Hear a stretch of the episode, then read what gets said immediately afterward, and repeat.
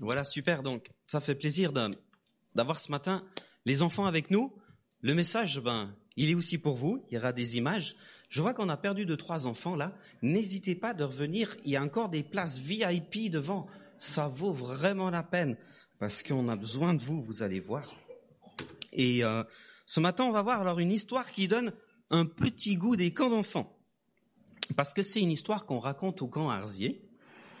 Est-ce que vous êtes prêts? C'est parti.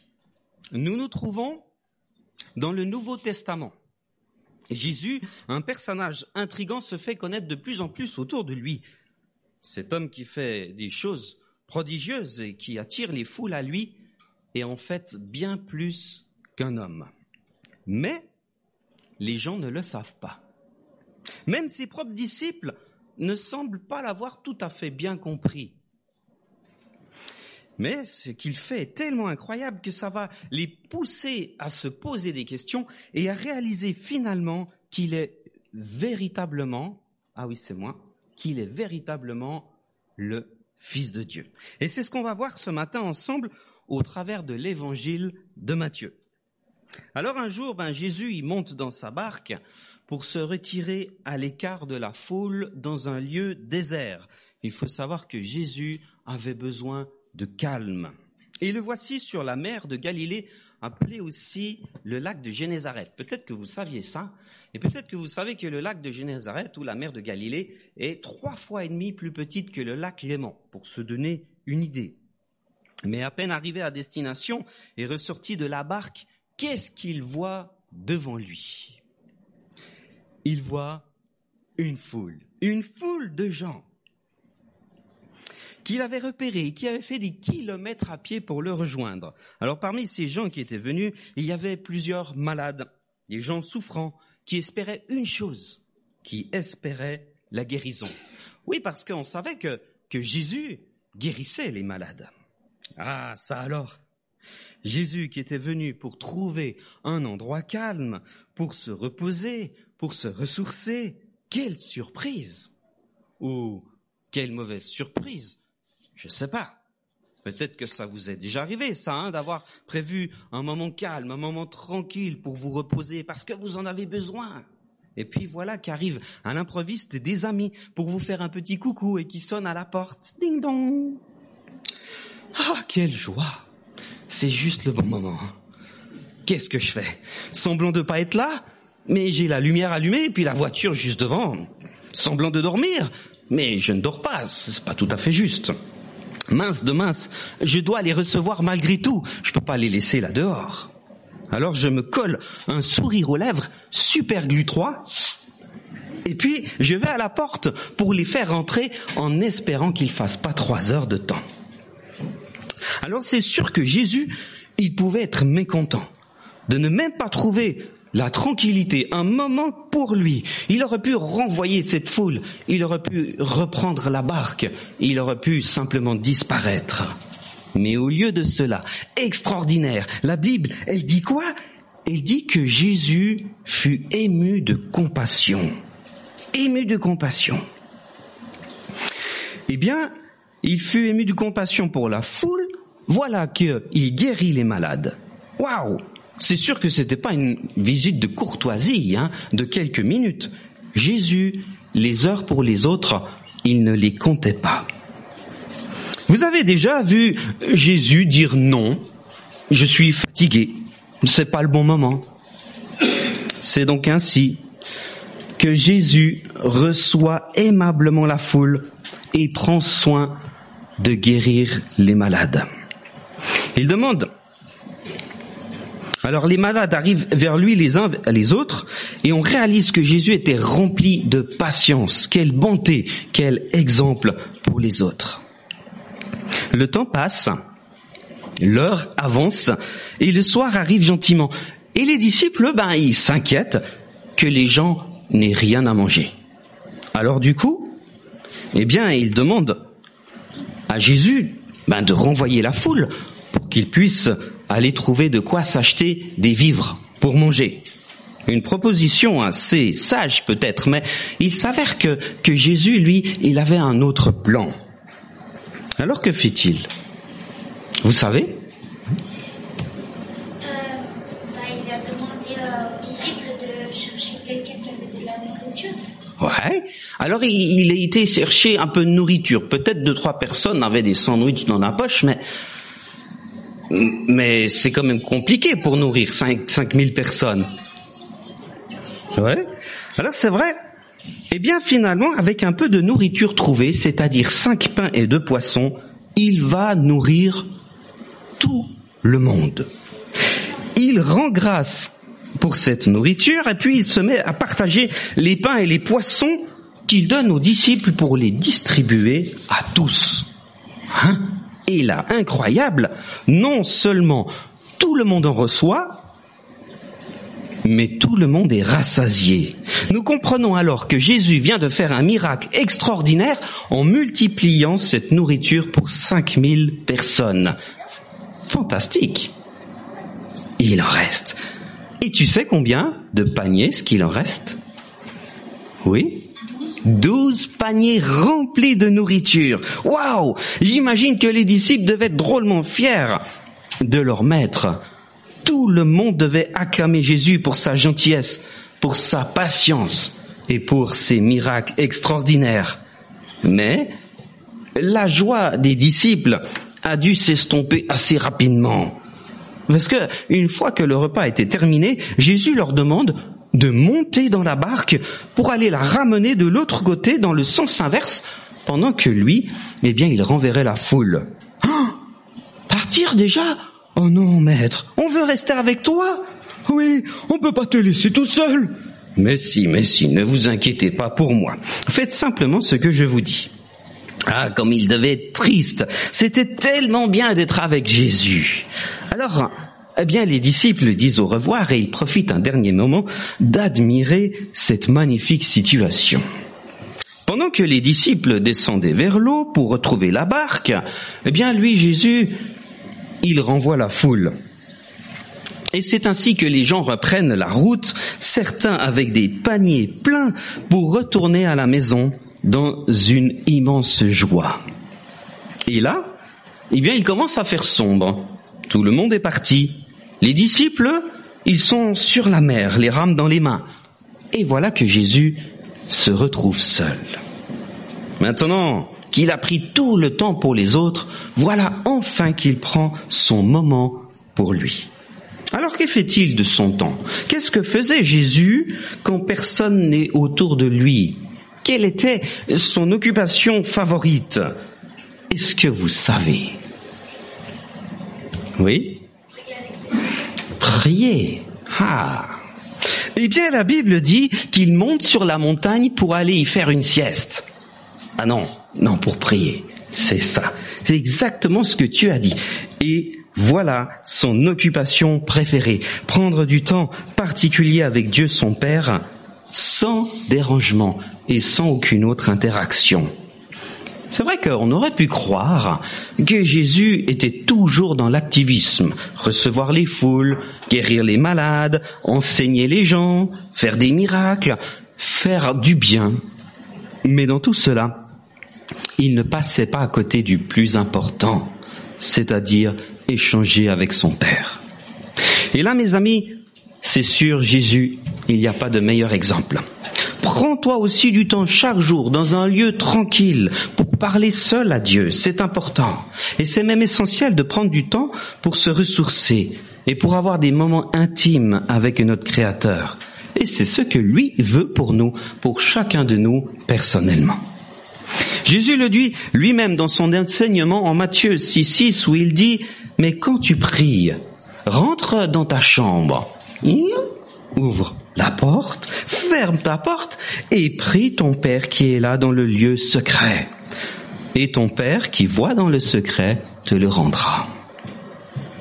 Est-ce que tu prends toi aussi un temps personnel chaque jour avec Dieu? Pendant que Jésus était sur la montagne, les disciples qui étaient au milieu de la mer, ils naviguaient dans la nuit. Or, ils commençaient à avoir de la peine à avancer parce que le vent soufflait en sens contraire et les vagues s'écrasaient sur la barque. Ah, mes amis, mais qu'est-ce qu'on fait là? Ouais, on s'est embarqué dans une drôle de galère. En plus, il fait nuit, et puis Jésus n'est même pas là pour nous aider. Mais quelle poisse Ah, je vous l'avais dit, je vous l'avais dit, tout allait trop bien. Mais j'espère que, j'espère qu'il va rien nous arriver, tonnerre de Brest. Ah, la situation n'est pas drôle. Nos amis ont de la peine à vaincre le courant, et les voici pris dans une mauvaise posture. Mais, ça, est-ce que Dieu, est-ce que Jésus le savait? Effectivement, dans l'évangile de Marc, qui raconte cette même histoire, il est précisé que Jésus vit qu'ils avaient beaucoup de la peine à ramer et que le vent était en sens contraire. Je pense personnellement que ce n'est pas d'une manière visuelle que Jésus voyait cela. La barque était quand même trop loin, à des kilomètres. Il faisait nuit. Mais on sait que Jésus, il était Dieu. Et il pouvait savoir toutes ces choses et tout ce que le- les hommes, eux, ne pouvaient pas savoir. Si je révèle ce détail qui en fait n'en est pas un, c'est pour nous rappeler que quoi que nous fassions et où que nous sommes, Dieu nous voit. Il sait ce que nous fait. Il connaît exactement notre situation en tout temps. Ainsi, quand nous le prions, eh bien, il connaît parfaitement ce qui se passe et il peut nous secourir à tout moment. Il me semble d'ailleurs que, que c'est ce qui va se passer, n'est-ce pas? Qui d'entre vous connaît la suite? Maï, fais un peu moins de dessin, t'es avec nous. Qui connaît la suite? Ouais, bah vous, vous connaissez, je sais. Sacha, tu connais la suite. Qu'est-ce qui va se passer? Qu'est-ce que Jésus, il va faire? Marcher sur l'eau.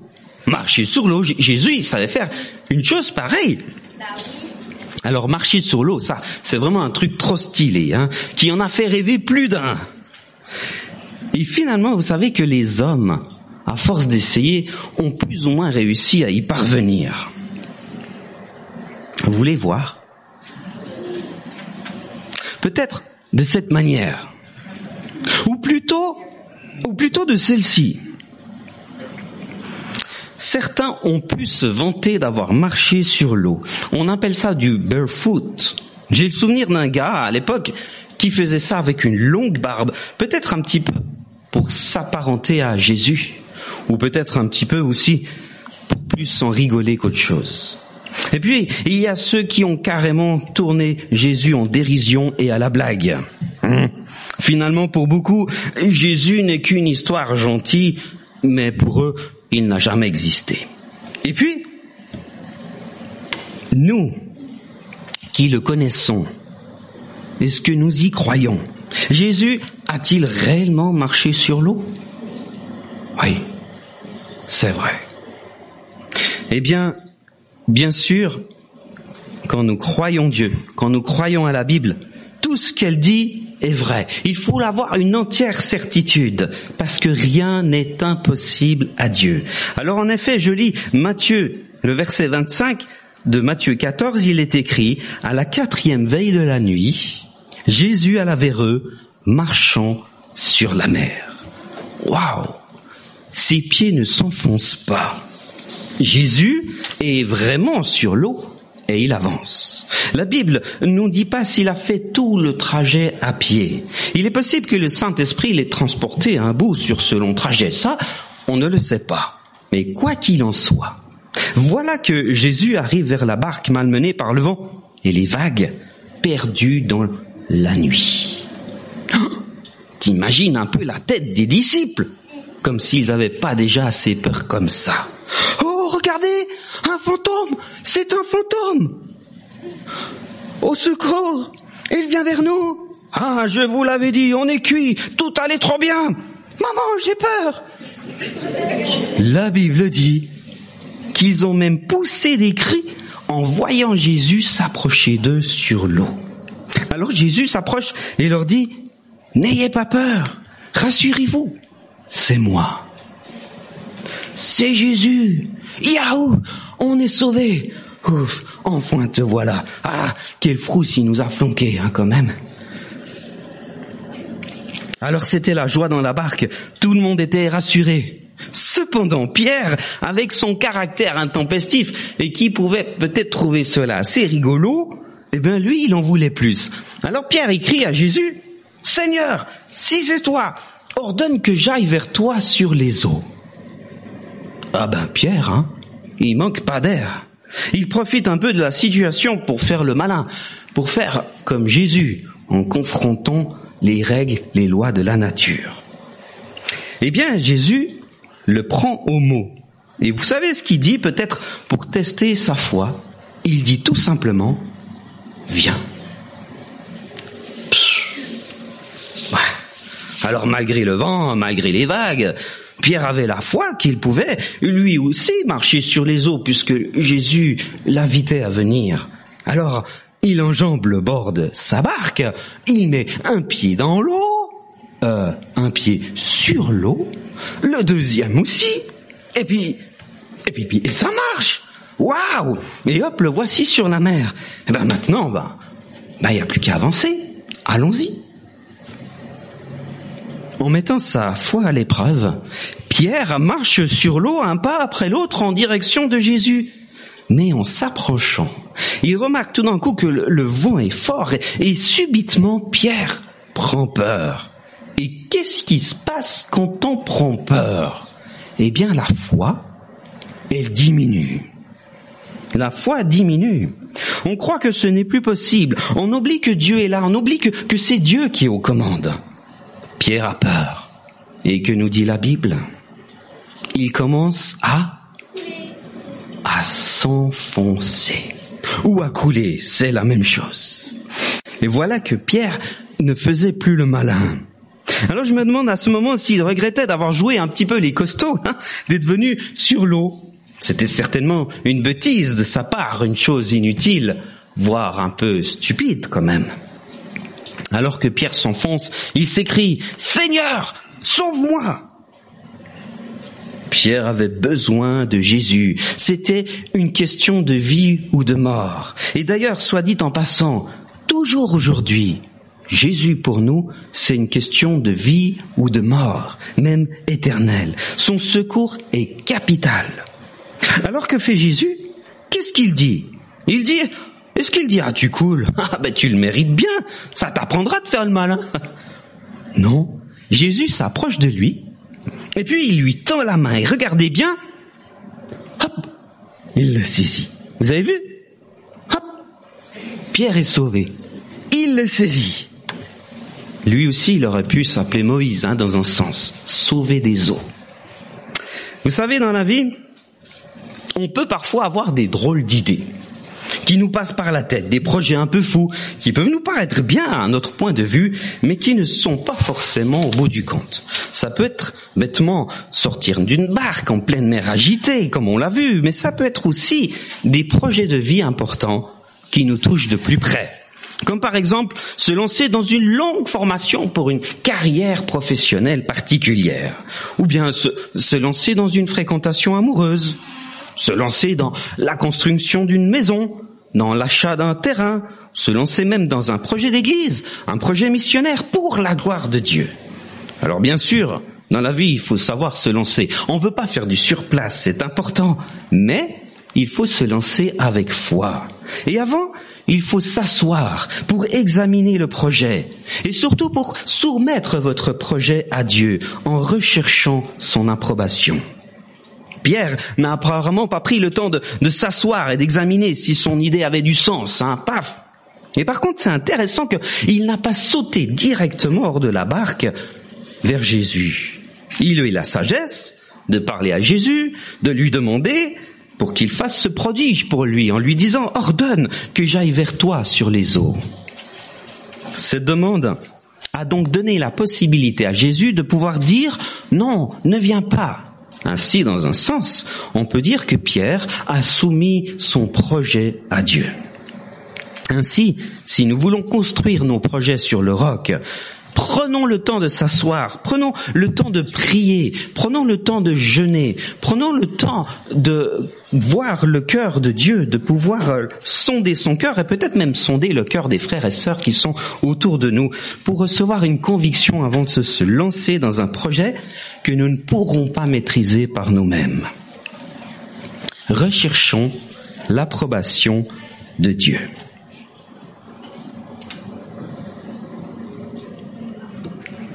Avant de remonter dans la barque, Jésus parle à Pierre. Et vous savez, il va lui reprocher une chose. Il va pas lui reprocher d'être venu sur l'eau, ça c'était prévu.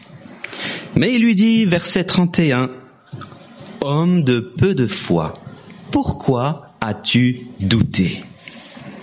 En quelque sorte, pourquoi ne m'as-tu pas fait confiance jusqu'au bout? Et toi? Est-ce que tu, aurais fait confiance à Jésus jusqu'au bout? Ouais, je pense, mais n'empêche que c'est peut-être pas évident, hein. C'était pas facile. Et vous savez, la peur et le doute, c'est vrai, ça fait pas particulièrement plaisir à Dieu. Comme à Pierre, Dieu peut nous le reprocher. Mais il faut le dire, le doute, c'est quelque chose d'humain, c'est quelque chose de normal, et ça fait partie de nos fonctionnements. Qui d'entre nous n'a jamais douté de rien? Mais heureusement, Dieu est bon. Il nous connaît et il nous laisse pas tomber. Et même si on fait les marioles, même si on fait une immense bêtise, et même si tout va mal, Dieu est toujours prêt à nous pardonner et à nous relever. On peut réellement compter sur lui. Nous pouvons alors ainsi crier, Seigneur, viens à mon secours de mon incrédulité, pardonne ma faute. Et c'est ainsi en reconnaissant nos erreurs que Dieu nous pardonne dans la vie. Alors une fois Jésus et Pierre remontés dans la barque, sains et saufs, le vent s'arrête net, les vagues se calmèrent par la puissance de Dieu. Alors devant ce spectacle incroyable, eh bien tous ceux qui étaient dans la barque, tous ceux qui ont vu la puissance de Dieu, qu'est-ce qu'ils font? Ils viennent vers lui pour l'adorer. Et lui dire quoi? Lui dire Tu es véritablement le Fils de Dieu. Tu es véritablement le Fils de Dieu. Jésus, qui était 100% homme sur terre, était également 100% Dieu sur terre. C'est pour cela qu'il maîtrisait parfaitement la physique, parfaitement les éléments, parce que c'est lui-même qui les a créés. Et c'est bien pour cela que nous pouvons nous-mêmes l'adorer, parce que il est notre Dieu et il est notre créateur. Ainsi, se termine cette histoire. Mais j'aimerais te dire une dernière chose à vous les enfants, mais à tout le monde. Une dernière chose. N'oublie pas de toute ta vie que si tu fais une bêtise, si tu vas dans la mauvaise direction, si, si tu désobéis à Dieu, si tu perds la foi, et même si tu abandonnes Dieu, tout n'est pas perdu. Parce que quoi qu'il arrive, Dieu t'attend. Il attend que tu reviennes à lui il attend pour voir te donner le pardon et il ne t'abandonnera jamais. N'oublie jamais cela. Que le Seigneur vous bénisse. Amen.